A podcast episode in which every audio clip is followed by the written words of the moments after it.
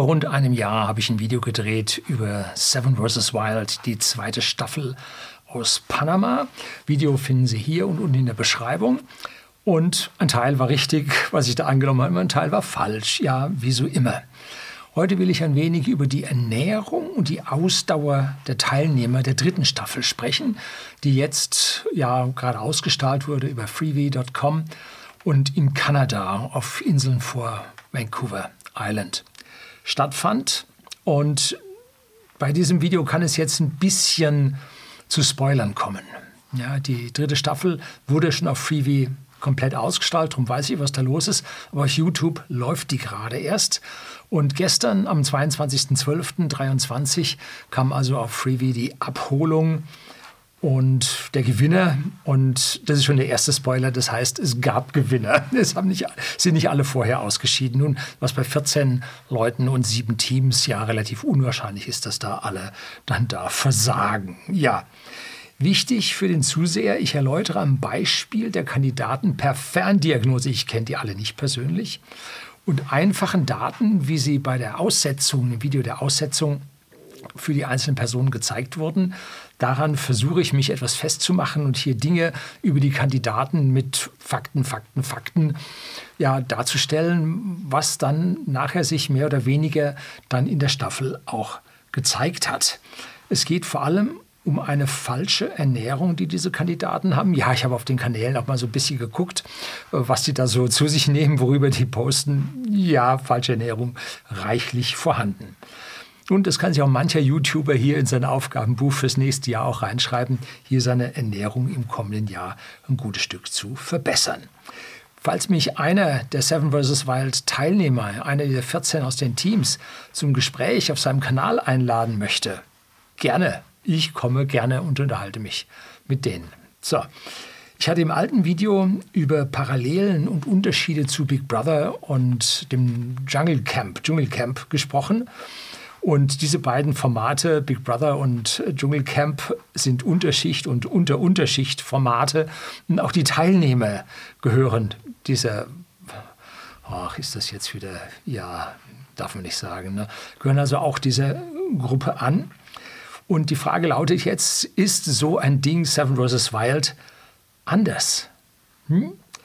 Immerhin werden dort nicht C- und D-Promis durch den Schlamm gehetzt, oder aufeinander losgelassen.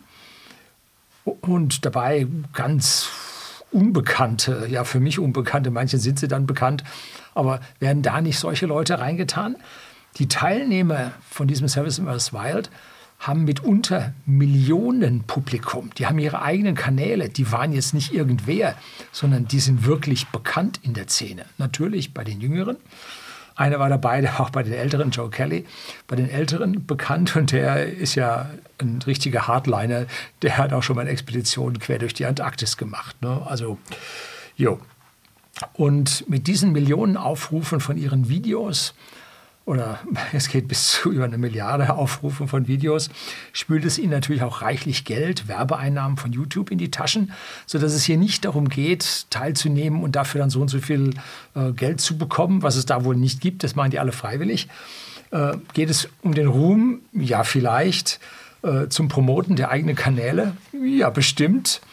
Äh, wie gesagt, es gibt Leute mit tollen Kanälen, so Trimax hat zum Beispiel 2,3 Millionen Abonnenten. Ich hier, das ist äh, mehr als das Zehnfache als das, was ich hier habe. Ne? Seine Videos wurden 1,3 Milliardenfach aufgerufen. Hammer, ne? Hier kommt jetzt die Liste der 14 Teilnehmer.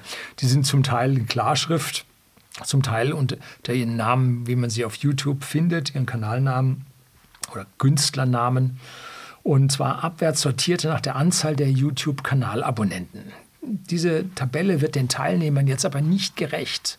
Warum? Nun, die sind ja zum Teil nicht so wirklich groß auf YouTube, sondern die haben ihre Twitch-Kanäle, ihre Instagram-Auftritte. Da geht es zum Teil noch heftiger ab als das, was hier auf YouTube läuft. Ne?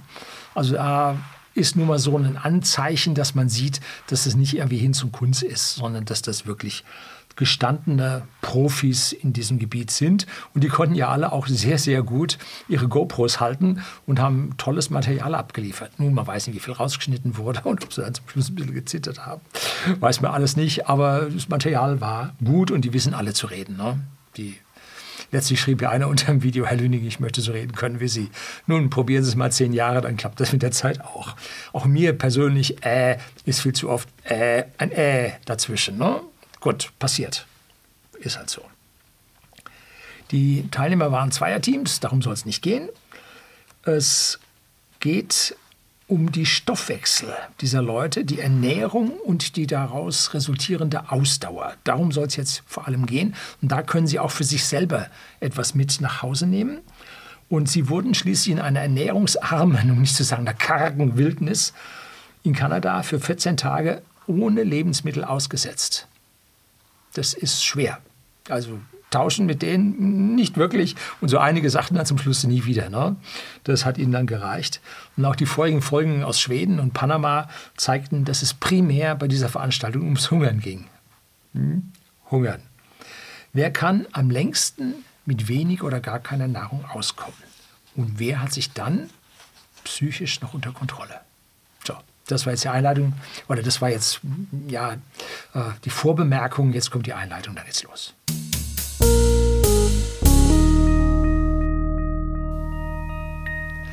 Guten Abend und herzlich willkommen im Unternehmerblog, kurz Unterblog genannt. Begleiten Sie mich auf meinem Lebensweg und lernen Sie die Geheimnisse der Gesellschaft und Wirtschaft kennen, die von Politik und Medien gerne verschwiegen werden. Und heute gibt es so ein paar Geheimnisse, die sich aber relativ leicht aufdecken lassen. Ich treffe ein paar Annahmen, die den Teilnehmern vielleicht nicht gerecht werden. Da bitte ich um Entschuldigung, dass ich hier ein Stück weit verallgemeine. Aber wir haben schon über zehn Personen, da kann man ein bisschen Statistik führen.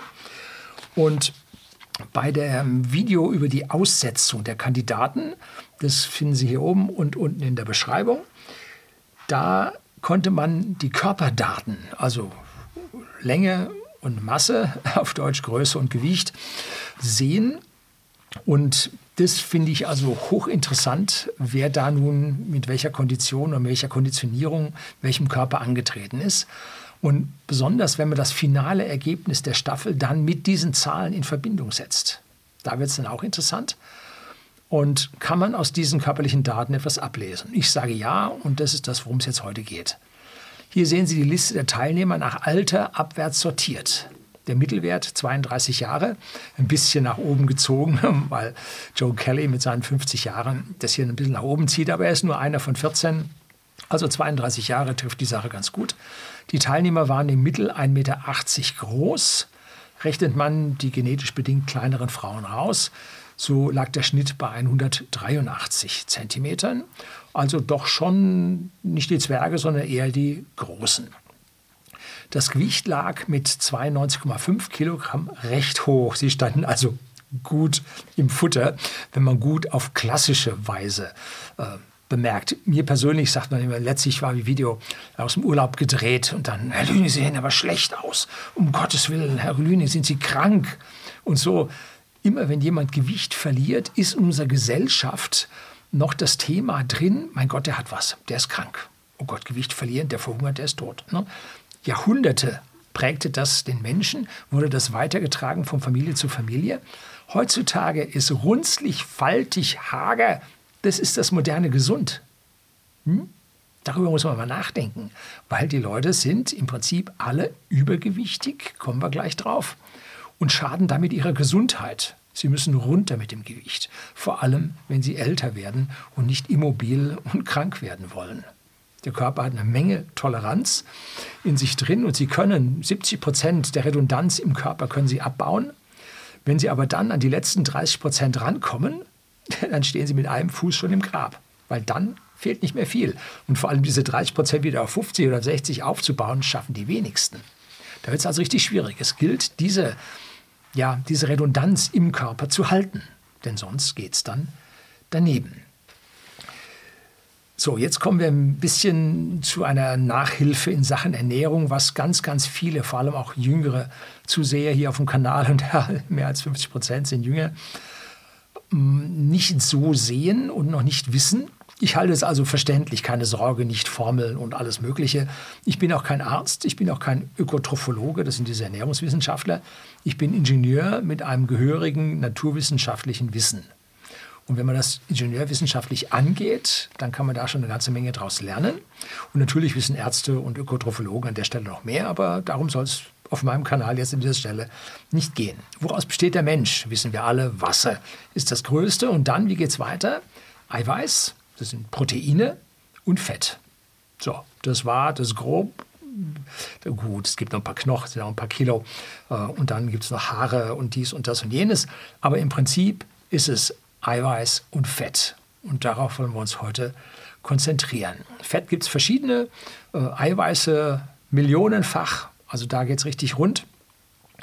Und wir nehmen mit unserer Ernährung Grundbausteine auf, beziehungsweise auch von, wenn wir irgendein Tier essen, komplexe Eiweiße oder Pflanzen, komplexe Kohlehydrate nehmen wir auf, auch Eiweiße. Und die zerlegen wir, denaturieren wir erstmal und setzen dann aus diesen Grundbausteinen unser eigenen Eiweiß, unser eigenes äh, Ding wieder zusammen, so wie wir es brauchen können. Und wir nehmen also auf Ballaststoffe, die scheiden wir auch alle wieder aus. Die sind wichtig, sonst gibt es keine Passage. Dann Eiweiße, Fette, Öle und Kohlenhydrate. Lassen wir es mal auf dieser Nummer beruhen. Und die berühmtesten Kohlenhydrate dabei sind die Zucker. Es gibt nicht nur einen, es gibt mehrere Zucker, es gibt viele Zucker. Aber auch bei den Kohlenhydraten muss man nun zwischen komplexen und einfachen, konzentrierten Kohlenhydrate unterscheiden. Diese einfachen, konzentrierten Kohlenhydrate, die hat der Teufel gesehen ne? oder gemacht. Die sind also richtig schlecht. Und die komplexen sind schwerer durch den Menschen zu verdauen, bis zu gar nicht. Und was geht am einfachsten? Das sind die Zucker. Und das ist also auch Stärke, Mehl, was einfach Polyzucker sind. Das sind Zuckermoleküle, die sind zusammengesetzt. Und das gibt dann diese Polyzucker. Und setzt man in der einen Richtung zusammen, dann hat man Stärke, setzt man sie in der anderen Drehrichtung zusammen, hat man Zellulose. So, und diese Zucker kann der Körper relativ leicht spalten. Und wenn Sie also ein Toastbrot essen, dann dauert es nicht lange und in Ihrem Körper liegt nur noch Zucker vor. Toastbrot aus Weißmehl wird 100% Zucker. Hm? Wissen die wenigsten. So, Vollkornbrot kaum besser, hat man so ein paar Ballaststoffe mit dabei, aber beim Rest passiert genau das Gleiche. Hm? Da sind die Kohlenhydrate ja nicht komplexer da drin, das ist auch Mehl. Das ist halt nur ein bisschen Ballaststoff mit drin. Ne? So. Jetzt kommt eine kurze Bemerkung zu unserer Ernährung, der ich auch ein ganzes Kapitel in meinem Buch Allgemeinbildung gewidmet habe. Bei allem, was Sie essen, sollten Sie sich klar darüber sein, was in Ihrem Körper so ganz grob passiert. Die wenigsten wissen das. Und nur allzu leicht bekommt man dann von der Industrie und fragwürdigen Personen irgendetwas untergejubelt und das kann pures Gift sein und das kriegen sie untergejubelt. Ne? Bestes Beispiel, das angeblich wertvolle Brot. Hm? Unser täglich Brot gibt uns heute. Brot ist die Geißel der westlichen Menschheit. Ganz, ganz übel diese konzentrierten Kohlenhydrate, die zu Zucker werden. Und zwar 90 Prozent davon. Ne? Ich esse auch sehr gerne frische Semmel, Backwaren. Jo. Aber sehr verhalten, sehr wenig, auf keinen Fall täglich. Ne? Wie haben wir uns in der Vorgeschichte, das ist also alles das, wo es noch keine Geschichtsschreibung gab, als Jäger und Sammler, wie haben wir uns da ernährt? Denn zu dieser damaligen Zeit fand unsere Evolution statt. Ganz, ganz früh. Äh, unsere Vorgängerlebewesen, aus denen wir uns heraus entwickelt haben, aber auch dann vor 300.000 Jahren, als der Homo sapiens ungefähr entstand, bis vor ungefähr 10.000 Jahren, bis zur neolithischen Revolution, als die ersten Bauern, die ersten Farmer aufkamen und die damit Tiere und Pflanzen anbauen konnten. Bis dahin waren wir Nomaden, liefen durch die Gegend und haben gegessen, was wir fanden. Die letzten 10.000 Jahre in dieser künstlichen Umgebung des Bauern hat sich unsere Genetik nicht wesentlich geändert. Es sind ein paar, die damit nicht zurechtkamen, ausgestorben, ja, aber der Rest tut sich relativ hart mit diesen ganzen ja, Farmer-Lebensmitteln. Vor allem dann mit dem Getreide und dem daraus resultierenden Brot. Drum braucht man auch diesen Sauerteig, um das ein bisschen angenehmer zu gestalten. Macht trotzdem Zucker. Äh, Und also richtig, richtig schwierig. Fand man in der Steinzeit ein Brot am Baum wachsen? Nee, eher nicht. Hatte man jeden Morgen ein Smoothie oder einen Saft aus Konzentrat parat? Hm, nein, auch nicht. Konnte man alles mit Zucker süßen? Fehlanzeige. Süßes gab es nur, wenn man Bienenstöcke plünderte. Und die Wildbienen wussten sich zu wehren. Also ganz so oft gab es diesen Zucker nicht. Ne? Genauso war es mit dem Getreide. Gab es Getreidefelder? Nein. Es gab hier mal einen kleinen Büschel, da eine einzelne Rispe. Da kam der Nomade dabei, zog die ab, aß die. Kleinste Mengen. Ne? Und auch nur, wenn das Getreide reif war. War es das ganze Jahr über? Nein, war es auch nicht. Ne? Eier. Wir sind als Eierdiebe aufgewachsen, haben uns entwickelt als Eierdiebe. Gab es die immer? Nein, nur wenn die Vögel Brutsaison hatten. Hm? Gab es die guten Ölsaaten, die jetzt alle so hoch gehypt werden? Kommt demnächst ein ganz eigenes Video über Öle und Fette. Ganz wichtig. Die gab es nun auch nicht. Die gab es nämlich nur, wenn die Saat reif war und die wuchsen auch nicht so in Büscheln. Hm? Also hier meine wilde Olive, ja, aber irgendwie so ein, ein Kürbiskernöl oder ein Rapsöl, nein, das gab es nicht. Konnten die Nomaden die Lebensmittel haltbar machen, aufbewahren, mitnehmen? Eher nicht, beziehungsweise nur sehr begrenzt. Was gab es denn immer? Hm? Fisch, Fleisch mit Fett und manche grünen Triebe, die da so wuchsen. Ne? Nüsse hielten sich etwas länger, gab es aber auch nur zu der Zeit, wann die Nüsse reif wurden und man kam da ein gutes Stück vielleicht in den Winter mit rein oder über den Winter raus. Also konnte man nichts mitnehmen, Riesenproblem, vielleicht so eine Kiepe und ein, ja, wann immer das Rad erfunden wurde, auf dem Wagen konnte man was mitnehmen. Man konnte das Einzige, was man machen konnte, fressen bis zum Umfallen und möglichst dafür sorgen, dass alles auf die Wampe ging. Und so hat sich unsere Genetik auch entwickelt. Möglichst auf die Wampe. Nichts verschwenden. Alles drauf. Ne? Es gab Fressorgien, wenn wir ein großes Tier erlegt hatten. Ne? Könnten wir heute gar nicht mehr schaffen, diese Mengen. Ne? Dafür brauchen wir auch die Gallenblase, ne? die Verdauungssäfte da ausschüttet. Ne? Und da wir heute nicht mehr uns so total befressen, brauchen wir auch die Gallenblase nicht mehr. Ne? So. Was essen die Menschen denn heute? Vor 100 bis 200 Jahren aßen wir weitaus mehr Fisch, Eier, Fleisch und Gemüse eingemachtes, eingedostes Gemüse, wenig Brot und Getreideprodukte und ganz wenig teuren Zucker. Das war ein Luxusgut. Ne? Das änderte sich nach dem Zweiten Weltkrieg. Die Versorgung der Menschen mit Getreide explodierte schier.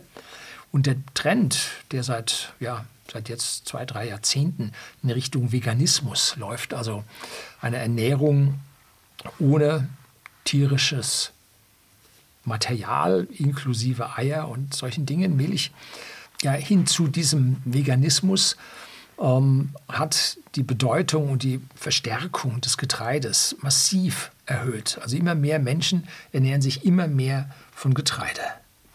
Ne? Und das führt zu diesem extremen Zucker in unserem Körper und das führt zur Ausschüttung von Alarmstoffen, von Entgiftungsstoffen. Und was ist der wichtigste dieser Entgiftungsstoffe? Das Insulin.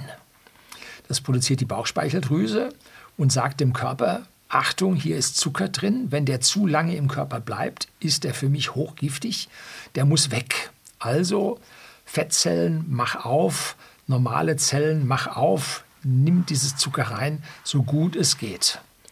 Und wenn der Zucker dann nicht komplett aufgenommen werden kann, wenn es hier zu einer Stauung, einem, einer Insulinresistenz kommt, dass der Körper den Zucker nicht mehr aufnehmen kann, weil alle Zellen voll sind, äh, dann wird daraus auf die Dauer Fett produziert und wird im Fett eingelagert. Und dann werden die Menschen dick. Das heißt, nicht vom Fettessen wird man dick, sondern vom Getreideessen wird man dick. Das verstehen viele Leute nicht. Natürlich, wenn man zu viel Fett, zu viel Hamburger isst, dann wird man auch fett. Aber prinzipiell haben wir es mit riesigen Problemen mit diesem ganzen Zucker, den wir über das Getreide zu uns nehmen.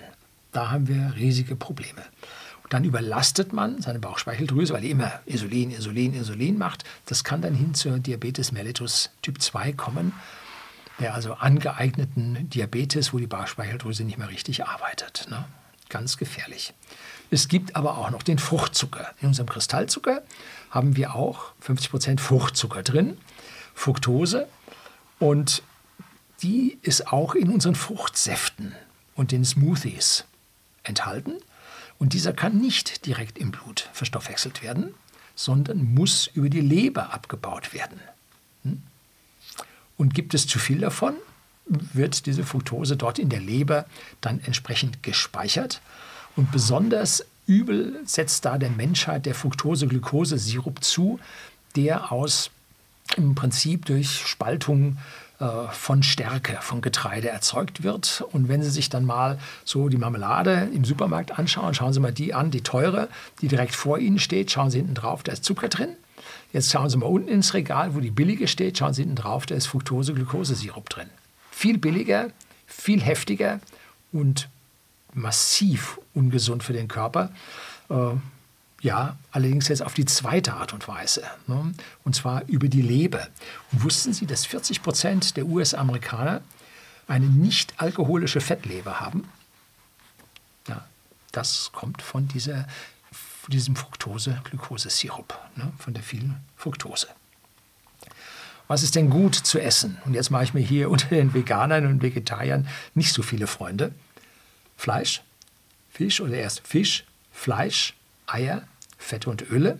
Nicht alle, wie gesagt, kommen ein extra Video zu. Komplexe Kohlenhydrate, Pflanzen und Wurzeln, nicht das Getreide. So, schlecht sind konzentrierte Kohlenhydrate, Mehl, aber auch Vollkornmehl, Zucker, Obstextrakte, Säfte aus Konzentraten, all diese Geschichten. Ne? Obst sollten wir auch essen, wichtig, Vitamine und so weiter, aber nicht verarbeitet sondern nur so richtig als ganze Früchte mit den ganzen Flavoiden, Prävitaminen und so weiter, die dabei sind. Ne? Und wenn man so ein Smoothie sich zerhackt und macht, äh, dann ist das in der Regel A, meistens viel zu viel und äh, B, gibt es da noch Zusätze rein. Ordentlich Zucker, Sirup, Flavor und so weiter. Also da Smoothie auch nicht gut. Sollte man nicht machen.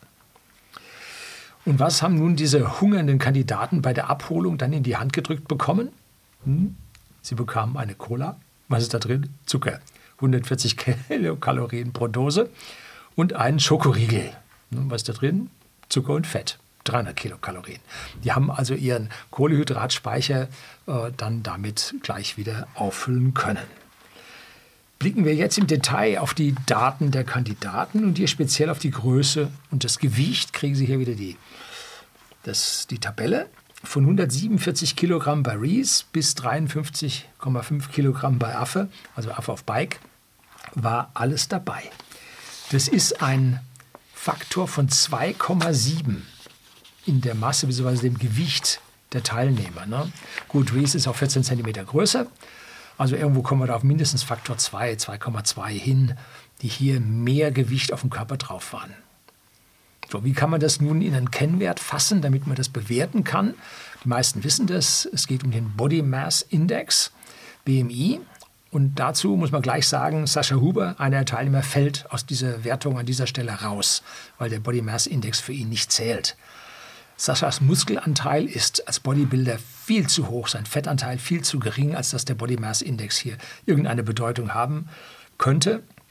Und Arnold Schwarzenegger hatte in seiner Anführungszeichen besten Zeit ein BMI von 35 bei 5% Körperfettanteil oder vielleicht sogar noch drunter. Ne?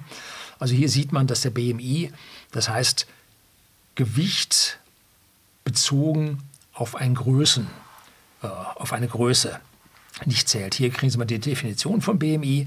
Das ist das Gewicht in Kilogramm geteilt durch die Größe in Metern zum Quadrat. Das macht den BMI. Und hier kriegen Sie nun das Diagramm mit der BMI-Spalte der Teilnehmer abwärts sortiert. Reese führt mit 44,9 und Schlusslicht bildet also nun Affe auf Bike mit 19,2. Liegt Reese zu hoch? Liegt Affe zu niedrig? Hm? Blicken wir mal auf die Adipositas-Gesellschaft. Blende ich Ihnen hier die Webseite ein, auch unten in die Beschreibung. Die zeigen uns, was gesund und ungesund ist, und zwar in Form von Statistiken. Da kann der Einzelperson immer rausfallen. Ich will es nicht über einen Kamm scheren, aber für den Großteil der Personen gilt das. Grundsätzlich gilt bei guter Ernährung, dass Werte über 24,9, also 25 und aufwärts, ein ungesundes Übergewicht anzeigen. Hm? Und Werte über 40 im Adipositas Grad 3 drin liegen, also das höchste vom höchsten. Und das gilt für Reese. Erst unter 18,5 spricht man von Untergewicht und Affe ist also noch ein gutes Stück davon entfernt. Es gibt Menschen, die sich sehr kalorienarm, aber vollwertig mit allen Nahrungsmitteln und äh, Nahrungsbestandteilen ernähren. Die nennen sich Cronies. Die ernähren sich kalorienreduziert und zwar massiv kalorienreduziert. Äh, Calorie Reduction Optimal Nutrition, Cronies. Und die müssen wegen der geringen Nahrungsaufnahme, also zusätzliche Mineralien, Spurenelemente und essentielle Nahrungsbestandteile supplementieren. Sonst geht es nicht. Sonst würden sie sterben. Zu wenig. Unter einem BMI von 14, 15, irgendwo da, wird es dann auch für die gefährlich. Man hört von Cronies, dass sie immer frieren. Und das traf ja dann auch für die Kandidaten zu, als man ihnen die Nahrung vorenthielt. Die froren, mummelten sich dick ein und dann sah man die Sonne scheinen und sie waren dick mit Mütze. Ja, man verliert besonders viel Energie über den Kopf, das äh, kann ich Ihnen sagen. Ja.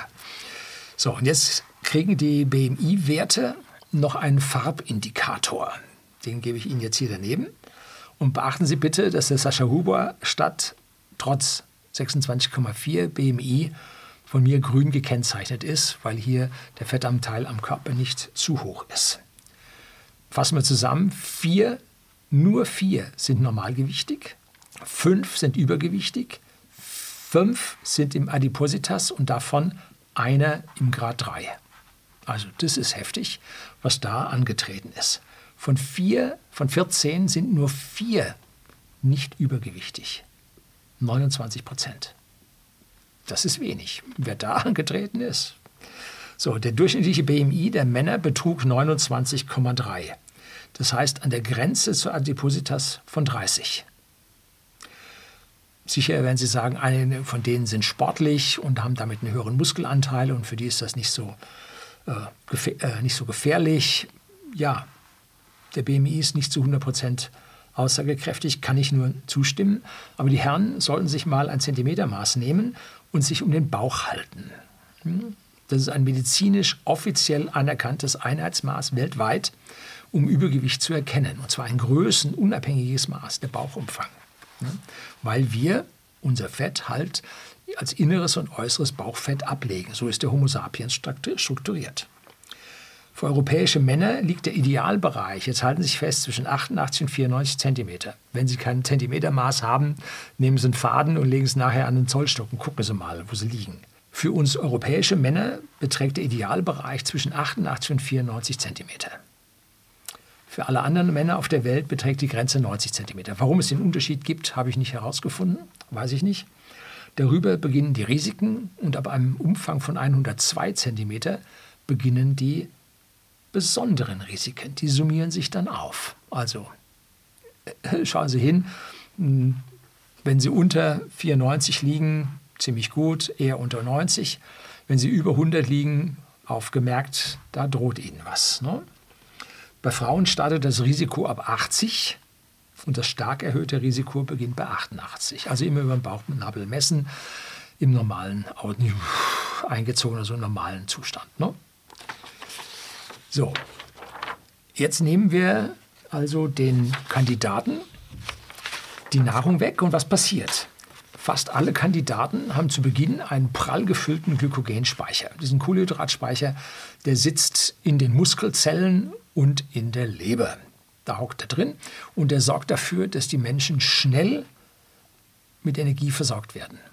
Dafür ist dieser Glykogenspeicher da. Dazu braucht es Sauerstoff zur Verbrennung. Man spricht von einer aeroben Verbrennung. Also Aero Luft, aerobe Verbrennung, Verbrennung mit Luft. Nach 24 bis 48 Stunden ist dieser Speicher leer. Und das konnte man genau in dem Video sehen. Ne? Da geht es dann ans Fett. Jetzt muss man also das Fett verdauen. Ja, Kohlenhydrate sind leer, jetzt geht es ans Fett. Dazu braucht man die anaerobe Verbrennung also eine Verstoffwechslung ohne Sauerstoff. Die ist aber nicht so einfach da, die muss man trainieren. Wenn ich als mäßig trainierter, mittelmäßig trainierter mit dem Radl fahre und fahre neben einem Profibiker her. Der radelt mit anaerober Verbrennung auf seinem Fett. Und wenn ich mit ihm mithalten will, wenn ich es überhaupt kann, dann laufe ich in der aeroben Verbrennung auf meinem Kohlenhydratspeicher. Und es dauert nicht ganz so lange, dann ist er leer. Und damit ich das ordentlich verbrennen kann, muss ich Luft haben. Der kann sich locker unterhalten. Das sieht man so. Da fahren die Rennradlfahrer 35 so als Gruppe und reden miteinander. Äh, und wenn man selber 35 fährt, muss man den Sauerstoff zur Verbrennung der Kohlenhydrate reinbekommen. Man keucht und hat keine Luft. Im Prinzip zum Reden geht beim Joggen, wenn man schneller joggt, ganz genauso. Äh, wobei ein 10 Kilometer Läufer oder Marathonläufer, der kann sich locker unterhalten. Ne? Das ist für den Fettverbrennung. Da muss er nicht so viel Luft reinbringen zur aeroben äh, Verstoffwechslung. So, jetzt kleiner Spoiler, nicht so schlimm, Namen noch nicht verraten. Gab es dieses Verhalten bei den Kandidaten? Oh ja, man konnte das Schnaufen hören, als die Leute sich dann am zweiten und dritten Tag anstrengten. Und es wurde den Kandidaten schwarz vor Augen. Schwindel, ne, sagten sie auch. Klarer Fall von Unterzuckerung. Der Körper baut bei dieser dann nachher schwachen Anstrengung, aber kein Kohlenhydratspeicher mehr gefüllt, baut er nun den Restzucker, der im Blut drin sein muss, baut er nun ab.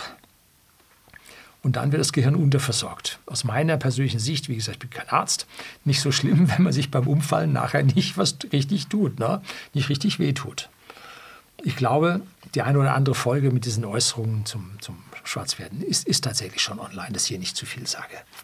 So, was vermute ich nun? Wobei zu der aeroben und anaeroben Verbrennung, die sind beide immer gleichzeitig am Laufen. Jeder Mensch hat einen leichten Stoff, Fettstoffwechsel, da oben drauf einen Kohlenhydratstoffwechsel. Äh, die Verhältnisse zueinander verschieben sich. Ne? Wenn man jetzt aber viel fordert, geht die äh, von einem Untrainierten geht die äh, Kohlenhydratverbrennung extrem hoch.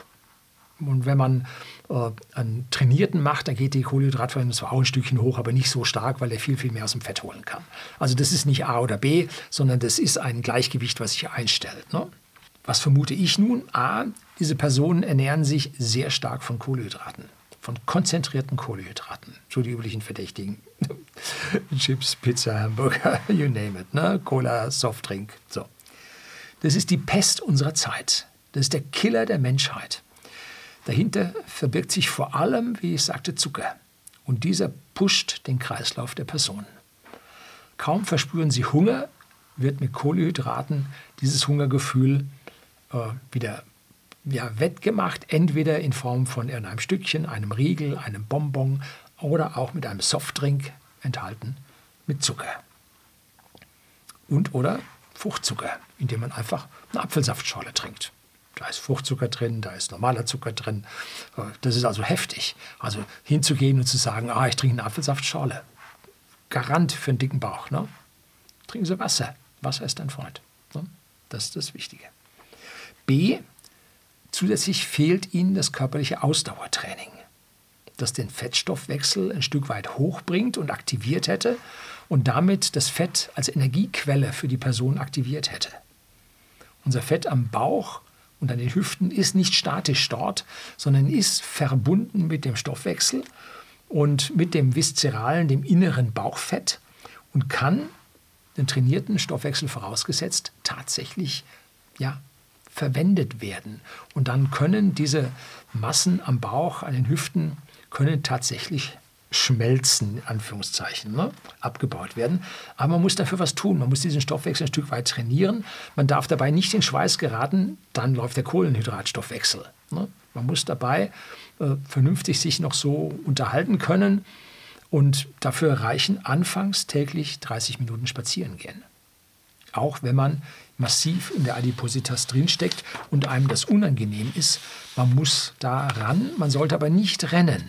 Man sollte aber auch nicht schlendern. Ne? Ordentlich gehen und mit der Zeit kann man dann länger gehen und man kann schneller gehen. Aber diese Zeit, diese 30 Minuten müssen Sie sich nehmen. Wenn das Wetter schlecht ist, dann müssen Sie zu Hause sich äh, ein Liegebike anschaffen oder äh, ein Nordic Walker oder was auch immer. Aber nicht so hoch, dass Sie das Keuchen anfassen. Überwachen Sie Ihren Puls, gehen Sie nicht über 100, 110 raus vielleicht wenn Sie jünger sind, 120, dann aktivieren Sie Ihre Fettverbrennung. So, und jetzt C. Einen besonderen Fall stellt also Sascha Huber heraus, der Bodybuilder. Er hatte sehr wenig Fett auf seinen Muskeln. Das ist die Natur jedes Bodybuilders. Und als die Kohlenhydratspeicher leer waren, griff sein Körper auf seine körpereigenen Eiweiße zu und er hat sich praktisch selber verdaut. Zuerst das Restfett zwischen den Muskelfasern. Und das führt dann zur sogenannten Definition, dass man die einzelnen Muskelstränge sauber sehen kann, weil sie nicht durch Fett ausgeglichen werden. Erst das weg und dann anschließend an die Muskelfaser selber. Das ist auch ein Übersch ja, ein, ein parallel begleitender Prozess. Das eine nimmt etwas ab, das andere nimmt zu. Und so, das ist nicht als, als schwarz und weiß zu sehen. Und das läuft dann so. Und das heißt, er greift sein eigenes Eiweiß an und er hat in der, in der, ersten, in der zweiten Staffel hat er dann nachher seine Muskelumfänge am Oberarm, am Oberschenkel gemessen und hat festgestellt, wie viel er an dieser Stelle verloren hat. Das war die Eigenverdauung und deshalb hatte Knossi, sein Partner, dort auch im Prinzip Angst und zwar zu Recht um seinen Freund. Weil während es beim Knossi im Prinzip vom Fett runterging, ging es beim Sascha vom körpereigenen Eiweiß runter. Ne? Warum hatte Knossi diese Probleme nicht? Nun, er hat zwei Dinge gemacht. Er hat einmal 10% Gewicht vor dem Ding aufgebaut. Er wusste, was ihn erwartet. Ne? Dann sagt man sich schnell auf, aber kann auch schnell wieder abbauen. Nun ja, aber er macht ja auch Bühnenperformance. Und so eine Bühnenperformance, wer das mal beobachtet hat, die trainiert. Das heißt, sein Fettstoffwechsel ist also wirklich gut am Laufen. Das heißt, diese 9 Kilo oder wie viel er da drauf getan hat, die konnte er auch wieder runterholen, weil sein Fettstoffwechsel tatsächlich läuft. Ne? Und damit war er in einer weitaus besseren Situation als der Sascha Huber. Ne? Dennoch, und dies ist jetzt wieder kein Spoiler, hat das Durchkommen besonders viel mit Willen aber auch mit den äußeren Umständen zu tun. Erst haben Sie ja mitgekriegt, Fritz Meinecke und Survival Martin, das an Position 1 gesetzte äh, Duo ist als erstes ausgeschieden. Ne? Hm. So, lag aber nicht am Willen, lag nicht an der Ernährung, es lag schlicht am nicht vorhandenen Wasser. Hm? Dumm gelaufen. Man kann Dinge im Voraus beeinflussen, wie Knossi es gemacht hat. Es gibt Dinge, die kann man nicht im Voraus beeinflussen. Ne? So, dass die zwei äh, aus psychologischen Gründen aufgegeben hätten. Das kann man vergessen. Fritz Meinecke ist zweimal durch diesen Schlauch durch. Ne?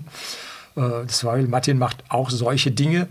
Warum sollten die aufgeben? Das haben die gar nicht nötig. Ne? Die, die, sind sich ihrem eigenen Setting wirklich bewusst. Ne?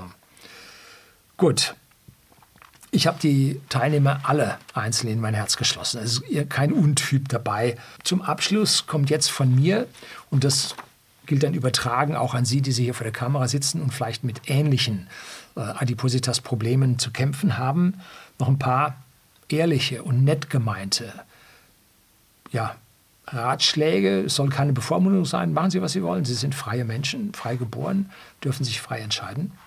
Aber ich erlaube mir als YouTuber, als Wissender, als erfolgreich abgenommen Habender und als Älterer hier ein paar ja, Ratschläge zu geben. Wie heißt du denn? No offense, Bruder. Ja. No. So. Reese, du musst abnehmen. In wenigen Jahren hast du massive Probleme mit deinen Gelenken und deiner Bauchspeicheldrüse. Und wir reden hier nicht von ferner Zukunft. Wir reden von fünf bis sieben Jahren. Also hier ist Aktion erforderlich. Jetzt. Hm? Was solltest du als erstes machen? Nur noch stilles Wasser als Flüssigkeit trinken. Oder Kaffee, ungesüßten Kaffee, ungesüßten Tee. Wasser ist dein Freund. Das hilft dir, all das wieder loszuwerden, was du jetzt drauf hast. Ne? Du musst einen kompletten Bann auf Softdrinks und Säfte machen. In Säften ist nichts drin. Die kommen zu 99 Prozent aus, ja, aus Konzentraten. Da ist nichts mehr drin. Das schmeckt nur noch gut. Ne? Und frische Früchte ja, aber keine Smoothies. Und vor allem nicht jeden Tag. So viel Fruchtzucker braucht man auch nicht. Man braucht aber die Flavoide und die Prävitamine, die in den Schalen von den Früchten und in ja, den Ballaststoffen der Früchte auch noch mit drin sind. Die braucht man. Also auf Früchte ganz verzichten kann man nicht, aber man muss es dann doch an dieser Stelle äh, reduzieren. Wie ich sagte, Apfelsaft, das Letzte für die Menschheit. Ne? Immer wenn man Hunger hat, ein Glas Wasser trinken. Was haben früher die Models gemacht mit ihrem BMI 14, 15? Da zu den Spitzenzeiten in Paris. Die haben Wasser getrunken und ein Büschel Watte zu sich genommen. Watte geschluckt und Wasser drauf getrunken. Ne? Watte ist pflanzlich, Ballaststoffe verdaut der Körper nicht, ne? macht ein Stück weit satt. Wasser getrunken, quillt ein bisschen. So muss man jetzt nicht machen, aber man braucht viel, viel Wasser, um das Fett verdauen zu können, um das Fett abzubauen. Viel mehr Wasser, als man sonst meint. Und damit wird die Toilette dein bester Freund. Ne? Ja, man braucht, wie gesagt, viel Wasser. So, zweitens täglich 30 Minuten locker spazieren gehen. Am Anfang werden einem 10 Minuten schon stressen, aber bist noch jung, schaffst du und von Tag zu Tag kann es ein bisschen mehr werden. Hm? Ab sofort ein absoluter Bann auf jegliche Brot- und Backwaren, Nudeln sowie Reis und andere Kohlenhydrate, konzentrierte Kohlenhydrate. Die Kohlenhydrate müssen um 90 Prozent runter, sonst geht es dir nicht besser. Keine Pizza, kein Hamburger, kein Döner. So, jetzt muss man mal sagen, was man alternativ denn essen sollte. Ja, lieber ein Döner-Teller ohne diesen Weißmehlfladen. Lieber ein Schnitzel, nicht paniert, statt den Hamburger mit dem Deckel. Na? Und lieber eine Tomatensuppe mit Wursteinlage als eine Pizza. Also es gibt diese Alternativen, die genauso gut schmecken. Hm? So, also das ist, das sind die drei allerwichtigsten Punkte. Und wenn man das mal für ein halbes Jahr, 26 Wochen durchhält, ist unglaublich viel geschafft. Also das geht ruckzuck. Analoges gilt für Gerrit. Du stehst an der Grenze zu Adipositas, Grad 2. Das ist also schon heftig. Das heißt, du bekommst erst in zehn Jahren, so alt bist du auch noch nicht, ähm, schon in zehn Jahren erhebliche körperliche Probleme. Etwas später als Reese, aber sie werden kommen, wie das Arm in der Kirche. Letzten Endes drückt das Gewicht auf Beine, Beingelenke, Fußgelenke, Wirbelsäule. Ich habe Verwandtschaft, die hat im hohen Alter sich alle vier großen Beingelenke wechseln lassen. Ist fies, macht keinen Spaß. Sollte man vermeiden. Für Trimax und Survival Martin gibt es auch keine Entwarnung mit ihrer Adipositas Grad 1. Martin könnte einen Teil seiner Rückenschmerzen, aus meiner persönlichen Sicht, tiefe Einblicke habe ich nicht, loswerden, wenn er das Gewicht seines Oberkörpers um 10 bis 15 Kilogramm reduzieren würde. Ich selbst habe früher hin und wieder mal an Rückenschmerzen gelitten. Seitdem ich aber 15 Kilo weniger habe, ist das wie weggeblasen. Ne? Ist ja auch logisch. Das Gewicht des Oberkörpers mit Bauch muss über die Wirbelsäule in die Beine eingeleitet werden. Wirbelsäule und Bandscheiben. Ne? Als Ingenieur kennt man die Kraftflüsse, das ist absolut logisch. Das gesamte Gewicht muss über die beiden Oberschenkelknochen nach unten ne? Und muss über die Füße verteilt werden. Deshalb sieht man bei stark übergewichtigen Menschen zuerst mal die Füße wegknicken. Ne? Ganz schwierig. Dann irgendwann kommt es zu X- oder O-Beinen, meistens X, weil der Körper sich dann besser dort abstützt. Also schwierige Geschichte, muss man aufpassen. Und natürlich kann man mit Physio eine ganze Menge machen. Man kann seine Muskeln stärken. Die können im Prinzip die ganze Sache besser stützen. Aber die eigentliche Last bekommen sie nicht weg. Die ist physikalisch da. Wir können die Erdbeschleunigung nicht reduzieren. Ne? Die Masse des Oberkörpers muss weg. Dann ist die Last geringer. Physio hilft dann noch viel mehr. Noch viel besser. Ne? Das ist im Prinzip die Lösung. Die restlichen, ich sage mal, gelben, übergewichtigen, auch Knossi, wenn er seine 10% äh, kurzzeitiges Übergewicht wieder los ist, sollten ihren Kohlenhydratkonsum auch einschränken, um auf lange Frist aus der Diabetes mellitus Falle ja, rauszukommen. Außerdem verdichten sich die Anzeichen, dass Übergewicht die Entstehung von Krebs und Demenz begünstigt, fördert. Hm? Zum Schluss jetzt noch eine Sortierung des Adipositas-Status nach dem Alter. Man hm, kann ja sagen, Ältesten zuerst. Jetzt schauen wir mal, was diese Farbkodierungen da zeigen. Gut ist zu erkennen, dass mit dem Alter die Tendenz zum Übergewicht statistisch zunimmt. Lester Maurice mit seinen jungen 29 Jahren da außen vor. Alle vier Normalgewichtigen befinden sich in der unteren Hälfte, also unter den jüngeren Jahrgängen. Und das heißt auch, dass diese Jüngeren in der Gefahr stehen, im Alter dieses Übergewicht auch aufzubauen. Das heißt, dass sie langfristig sich falsch ernähren. Ganz wichtig. Was lernen wir aus diesem Umstand? Wenn wir nicht anfangen, unseren Körper zu ehren und artgerecht zu behandeln, dann läuft man im Alter erst ins Übergewicht und dann in die Adipositas mit den verschiedenen Graden, mit allen negativen Folgen. Es gibt keine Entwarnung für 10 der 14 Teilnehmer.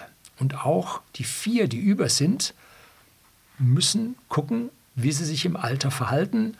Ähm, ich würde auch mal sagen, Fritz Meinecke liegt ja nur ganz knapp im Übergewicht drin. Das liegt aber daran, der hat Muskeln. Ne?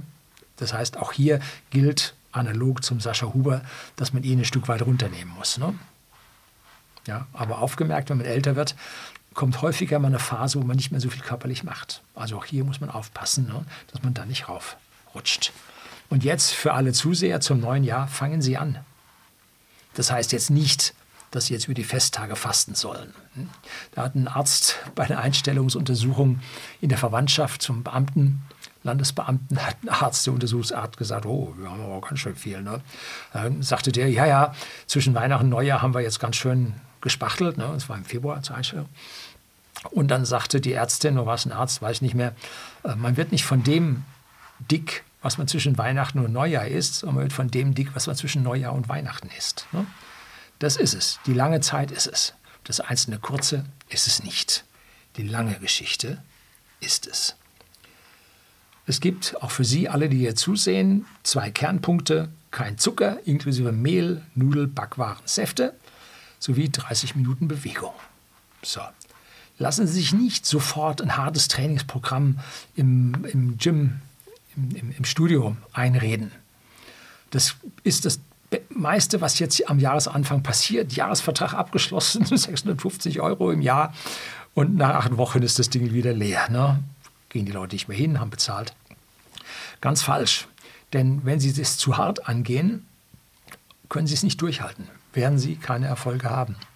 Sondern gehen Sie an, nehmen Sie erstmal das Ernährungsgift aus Ihrem Körper raus und dann fangen Sie an, sich zu mobilisieren und dann kommen Sie schon langsam hoch. Und wenn Sie sich daran gewöhnt haben und dann aus diesem Sumpf des Übergewichtes so langsam rauskommen, dann können Sie hingehen ins Gym und können jetzt Muskeln aufbauen, äh, positiv und, und, und. Ne?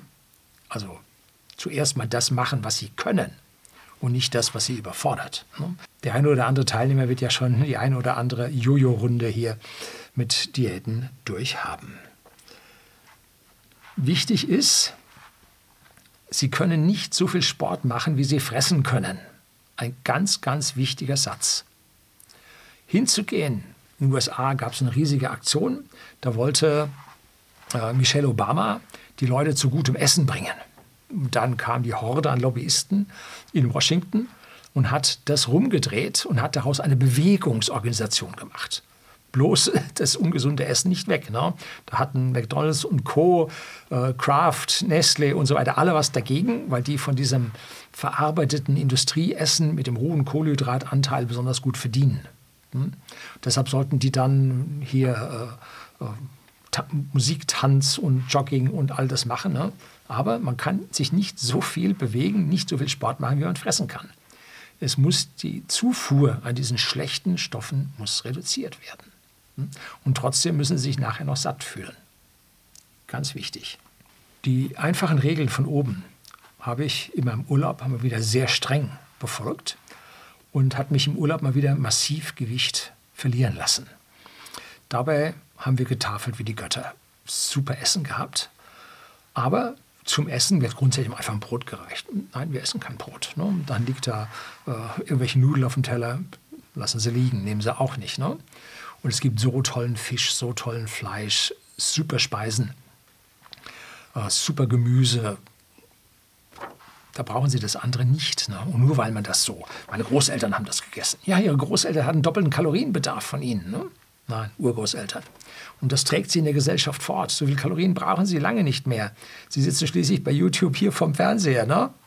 Hm? Oder sagen wir lieber vor der Kamera. Gut, etliche Leute sind Outdoor auch unterwegs, aber nachher wird geschnitten, wird nachvertont, wird gechattet und so weiter. Ne? Sie sitzen da viel zu lange dort. Ne? Gut, und dabei, was haben wir noch gemacht? Wir haben 16,8 Intervallfasten gemacht.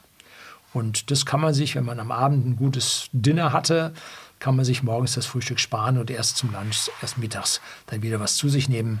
Das schafft jeder und vor allem die, die bei Seven vs. Wild hier aufs Hunger mal gesetzt wurden, die wissen genau, eine Mahlzeit auslassen ist gar kein Problem. Zehn Mahlzeiten auslassen ist gar kein Problem. Also warum nicht 16,8 diese eine Mahlzeit auslassen?